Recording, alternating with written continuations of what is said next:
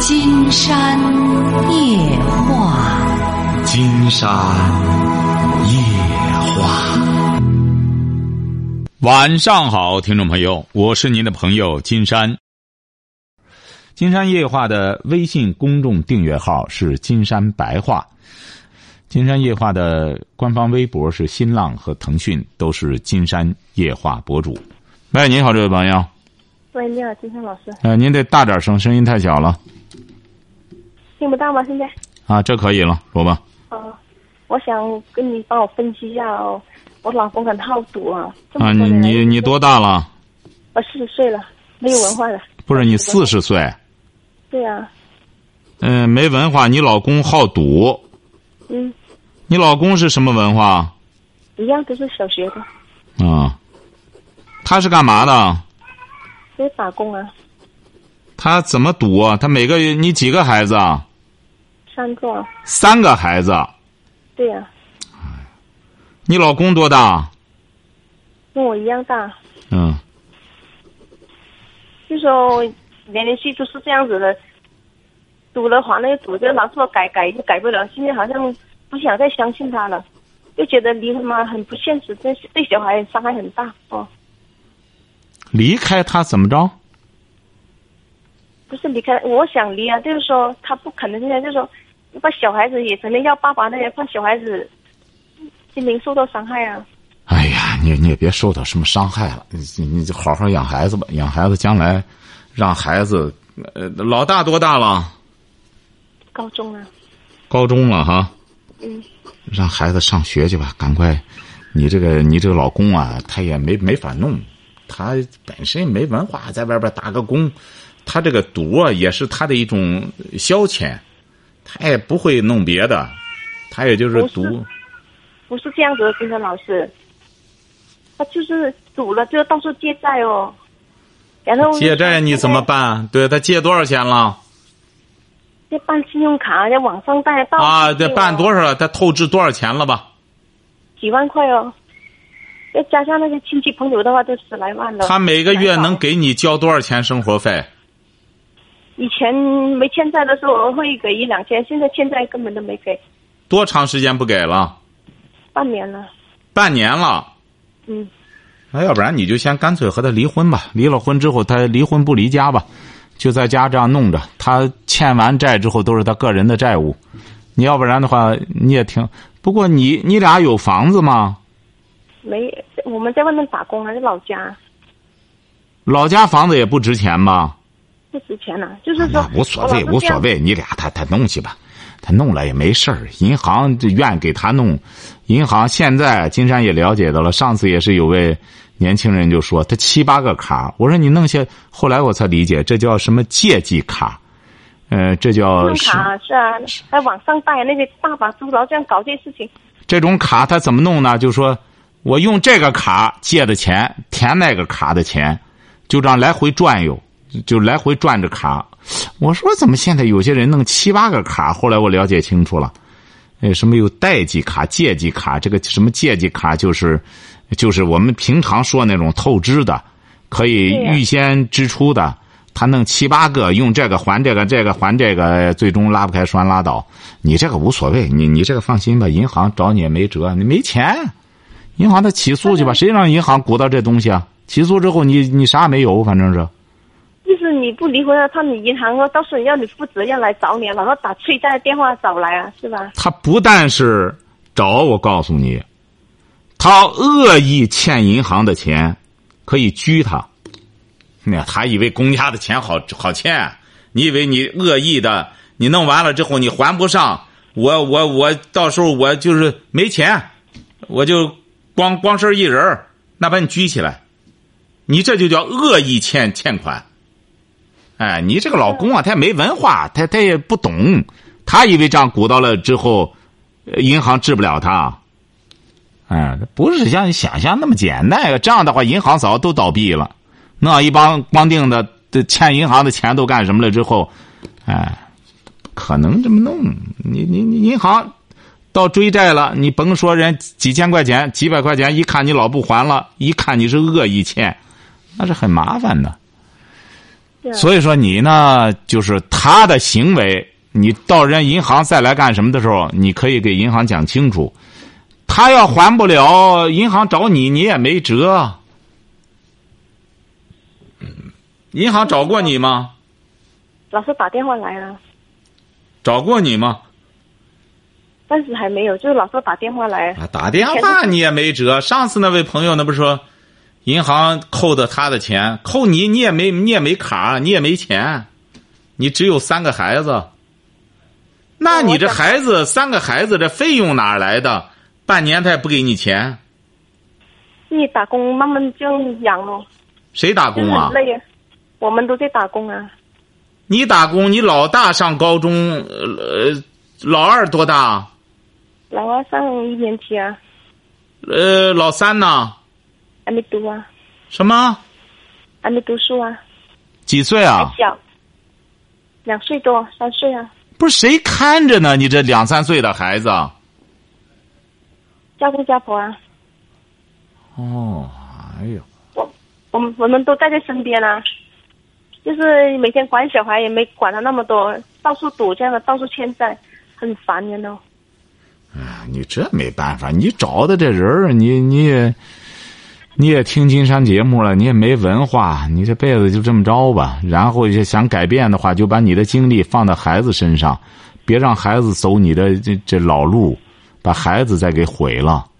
就随时拿着你俩当反面教材，就是给你老大首先说，你看你爸爸，老大是男孩儿女孩儿？你看，我也这样跟他说过，要读好书来，我就是没文化才走了这条路啊。哎，对，你就给他说，你看你妈我就跟他讲了，你是女孩儿，你妈，你看找这人就这样。嗯，哎，以前你你比我下场还惨，因为我四十了，那个时候和我作伴儿的文盲还不少。等到你这时候，没个作伴儿的，你就成了呃稀有动物了。哎，你就明智的话，快读书。你只有读书，你才能逃离这火坑。你在家里可真没辙，在家里说白了，你你将来自个儿就毁了自个儿。你找对象人都没找你的，你只有刻苦的读书，然后考大学考出去，你再找对象，你不提我们都成，你就好好在外边找个对象和人家过就成了。哎，我们帮不了你，也会，我是你妈，我也不毁了你，但是确实有那妈够够够够干什么的？这不是今天有个问我的，说他爸爸好逸恶劳。这个女孩呢也是老大，大学毕业了，通过自个儿扒拉了一个也不知道几本。大学毕业之后，她才知道听了金山的节目，她说我才知道我妈的确是，我过去光同情我妈，觉得她挺可怜，干什么？我爸爸我记事儿就是我爸除喝酒就是也不挣钱，我妈挣钱养着她干什么？她还揍我妈，我过去还鼓励我妈离婚，我现在才知道，金山老师你说太对了。就是我妈的责任，我妈把她纵容成这样。我说你怎么突然悟过来了？我刚大学毕业，我妈必须得逼着我和一个小学文化的人结婚。为什么呢？人家给的彩礼挺多，说你这这甭这什么大学不大学，就是给彩礼，不干什么就说就说他还不如养条狗呢，就这样。我说你知道你妈这种可怜之人必有可恨之处了吧？哎。你这个爸爸最终成为这么一个好逸恶劳的二流子，就是你妈把他弄成这样的。要你妈不伺候他，他怎么二流子？哎，这个女孩终于明白了，说这这这这这个啊，我再说一下哈，这个嗯雷，嗯，所以说这个你但呢？没文没啊别文化很可怕的哦。什么？我也知道没文化很可怕的。我听没文化可怕，你就别再和你这老公整天纠缠了。你俩呢纠缠的结果，只能就是彼此拿着说事儿，拿这个。你现在就少搭理他，然后给三个孩子赶快十年的事儿，三个孩子就都有结果了。所以说，这把精力放这顶上就行了，别再干缠磨他了，晓得吧？哦哎，好嘞，再见。喂，喂哎您好，。这位朋友，呃，金浩老师，你好。啊，我们聊点什么？嗯呃，我我就是我是我是八五年的，今年三十二了。啊然后呃，也见过想过不少亲了，但是找不着对象，现在你你那个是什么文化？啊呃，大大呃，在电大是念了三年，三年电大，然后呃专升本又考了两年本科，三加二的。你是干嘛的？啊，我我呃我说了，我在县城里面派出所协警，一个月两千两千块钱，啊也派出所满协给警满五险就是。那就还是说白了吧，还是一个保障问事题业啊，啊，还是事业无着啊呀、我呃对对，关键是金老师，我就听你五六百期了，然后每到精彩之处我还反复听，嗯，然后就是听听到金老师说到那那种贤妻良母似的，三嗯啊不不，那那个你别做，琢磨了，那那个你你你享受不了。我建议你这样吧，你这么年轻啊，你别在派出所在那当协警了，啊对，哎、你去琢磨琢磨，学个学个修车，学个厨师什么的，抓紧时间学。学了之后呢，现在很多女孩儿啊，包括女孩儿的家长，呃，你比如在金山的案例中，他们在给孩子找对象的时候，他们考虑的是这个女婿的一技之长，晓得吧然后？我我不是我不不是想问这方面问题啊，金老你师，想问什么？主要是你想你就你说的这种，就是贤妻良母，怎么从哪找啊？社会上根本就没有啊！啊我那肯定你找不着，你肯定找不着，他得有条，他得有条件的能找着。你这贤妻良母，他也找那，呃，有才华的。我不是说嘛，你比如说女女的，比较优秀的，有双双慧，又有又贤惠，又有智慧。但他们呢？你想女的，她具备双慧了，她想找什么样的？你知道她想，你光听我五六百期了，你知道这些女的想找什么样的，呃，男朋友啊？不是，关键是金老师，现在你看，我跟你说，见了很多女的了，然后，呃，见了之后，她也也不说话，然后光光在我在说，然后我我其实我我也是比较内向的，然后我说说了一二十分钟之后，她说话你不害还怕？不是？你现在房子车都有了吗？呃有有房子那呃有有驾照，但是没车，但是就但是我我我，呃，反正就没车。呃，那只只要有房子，然后再买车就便宜，四五万就买辆车，你只要买辆车就好谈对象了。你不是有驾照了吗？有有有驾照，有驾照。哎，有驾照，我告诉你吧，像你这个条件没问题了。房子买了吗？不是，啊，房子旧村改造分了一个八十八十五平方的六楼啊。那可以，那可以，你听着哈，我教给你下一步怎么谈哈。嗯，你也挺能学习的，记住了，下一步买个，呃关键有这五六万块钱吗？哎呦，我不是和你说，金老师，我父我爸我妈都退休了，然后加上我这工资，呃一个月八九千块钱啊对那没问题没问题钱您听着哈，没问题哈。嗯你现在为了呃谈对象，你不是在县城里吗？现在啊，对，就是县城里，现在我发现，呃，感觉见了这女的也不说行，你也不听说我不行讲，你听我讲吧，我教给你怎么谈具体的哈。啊，你说哎，就是这，找个女孩儿你少说，你这个嘴啊，我发现你太虚了。女孩子一看你不酷，晓得吧？女孩子现在喜欢找酷的， 嗯，你得了解婚姻市场。你呀、得怎么着呢？你不是协警吗？是不是啊？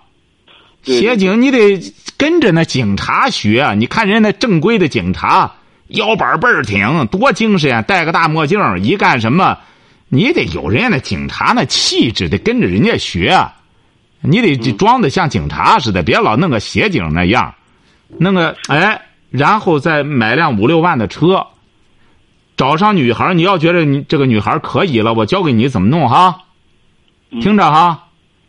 嗯，少说话，记住晓得吧？然后开着车，嗯，哎，妹妹啊上哪儿玩去？哎，走吧，开车，礼拜六、礼拜天开车出去玩去了。想吃什么？吃鸡啊呀、还是吃什么？哎，吃，给他买上，喵喵喵，他吃。他要吃好了，玩好了，你不用说，他巴拉巴拉给你说起来没完。你试试哈，下一个就采取这招儿少说话，记住，听到了吗？那不是金山老师不是说我我说我这个人就愿意和和别人交流思想，交哎，流不行，别别别，你太娘们儿啊有学了，问你别别别别别，你你得分清人儿。你呢，现在呢，你这个就记住哈，谈对象只要这样，百分之三万能成功哈，就这样哈。你就这个形象呢，怎么学啊？我也我刚才教的你，啊，跟谁学啊？警警呃呃正正民警学，你能哎，对，跟着警察学，警察的形象就足以了，就跟着，跟着你们的民警学。为什么呢？人家都是警校毕业的，警校毕业吧，都有训练，形体各个方面都有训练。你平时得跟着人家学。为什么？你比如说，协警和那个警察一下就能看出来了，怎么看出来？你知道吗？说话，哎，不是说话，腰板儿一下就看出那个气质，一下就看出来了，晓得吧？是有人有底气啊。哎，他不光底气问，人家为什么有底气啊？他不还是个教育吗？你比如说你也学了，这这你也学好多了，是不是啊？嗯哎，当然，这个一个是职业的训练，再一个呢，与他这个受教育的这个训练也有关系。人家说近朱者赤，近墨者黑，那么你在派出所就跟着警察好好学哈。好了，再见。喂，你好，这位朋友。哎，你好，金刚老师。哎，大点声。哎，你好，嗯，嗯、我是来自南昌的听众您是南昌的啊？啊。对嗯，好，之前江西的哈。对，我啊在你之前一直在那个，那个是这样子，就是我现在的话，就是在一个民办的一个大专院校当那个旅游的一个专属的一个教师嘛。嗯然后我们江西的话，每年都有一个那个专门的中小学的教师招聘招聘考试。嗯然后我这次的话就是报了一个外地的，就是就是我们另外一个县的县的，就是一个中专的一个旅游老师。就是编制的在编的那个啊，对，啊，考上了当然吗？的嘛。嗯，但应该没有什么很大的问题，就是啊，您多大这个了？吧就岁数蛮大了，二十八了。二十八不大，二十八怎么还大了啊？就是考上了一个县里的一个在编的老师，是这样吗？对，但是离我们家稍微有点点远，因为我是南昌市的嘛。啊，那个是一个边上抚州底下的一个县城的，离你家有多远？呃，坐动车的话大概一个半小时，坐动车一个半小时啊。对，就是哦那种高铁、高铁之类的。哦，然后我在的这个民办的一个院校的话，就是每天就它有校车嘛，大概就是个把小时。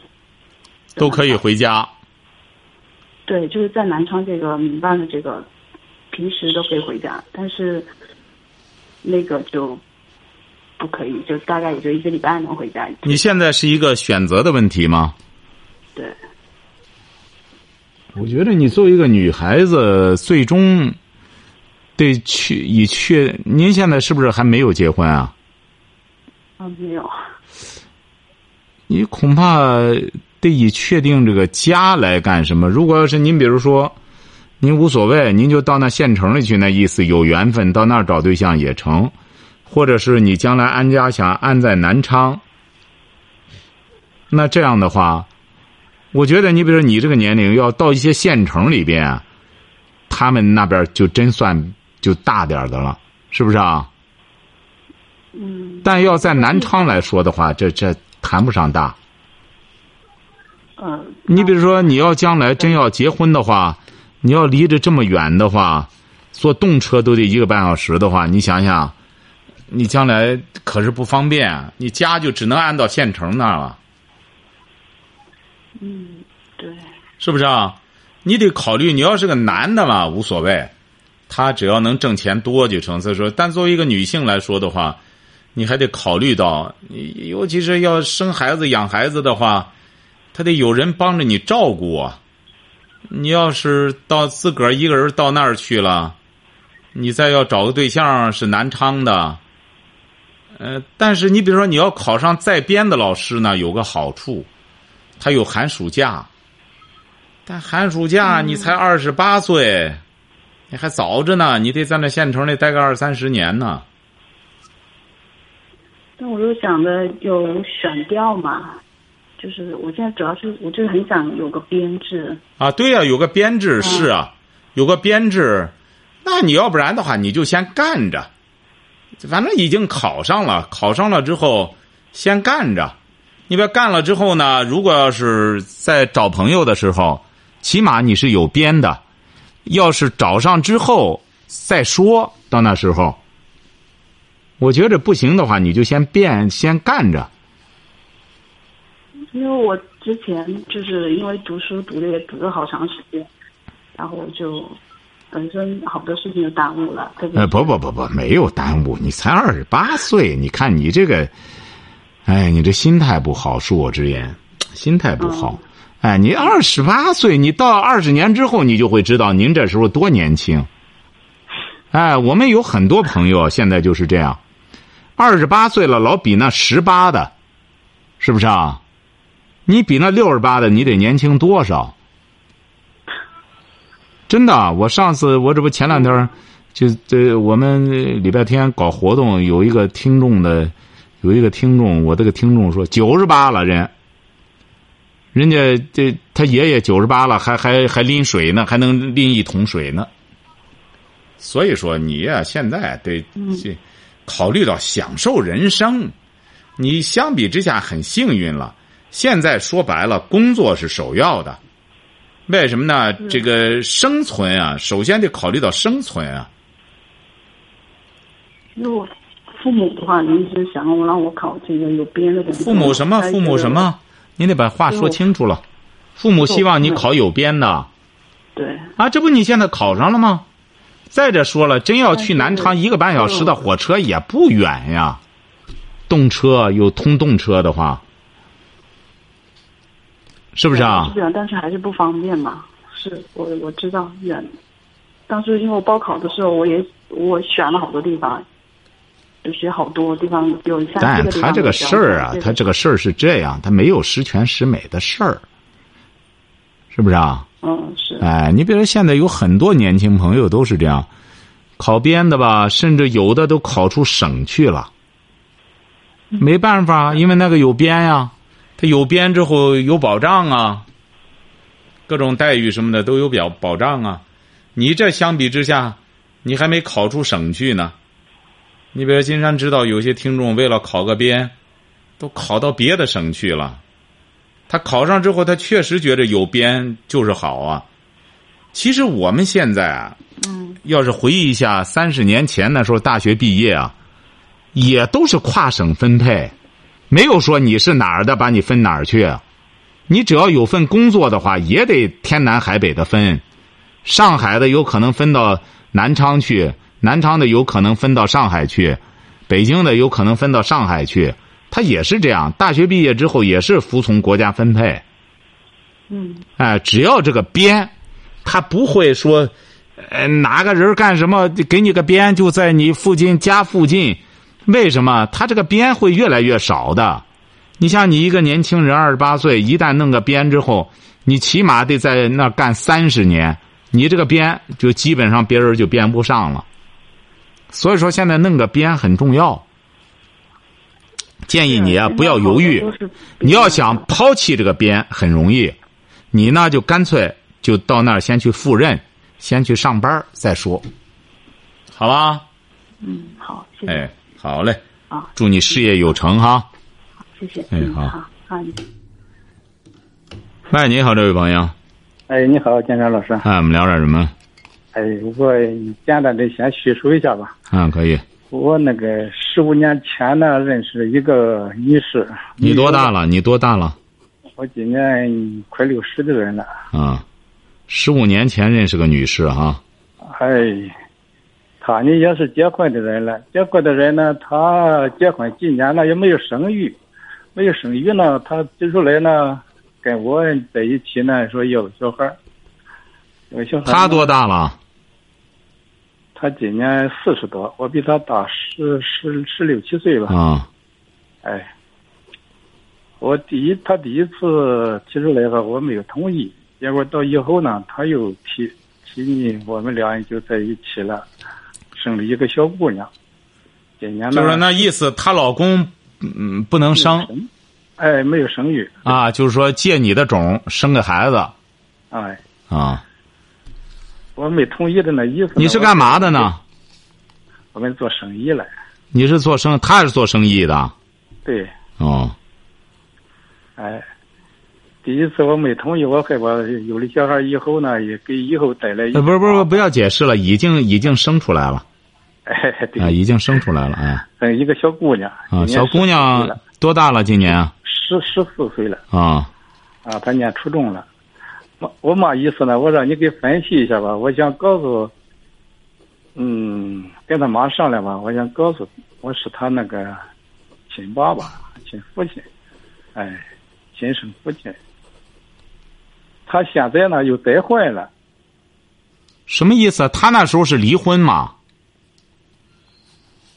他跟哪一位男士啊？他离婚了，这这有了这个小孩几年以后啊，他就离婚了，离婚了，一直那么他娘们俩过着日子。嗯，现在又再婚了。哎，现在他再婚了，再婚了呢，我考虑着跟他妈商量了，我说你再婚了，我是不是再跟孩子说开啊？他啊有个亲生父亲啊，啊！他他妈怎么说的？他妈说行行，他说是不是到以后可再说呢？现在咱早点呢。我说我考虑着不早了。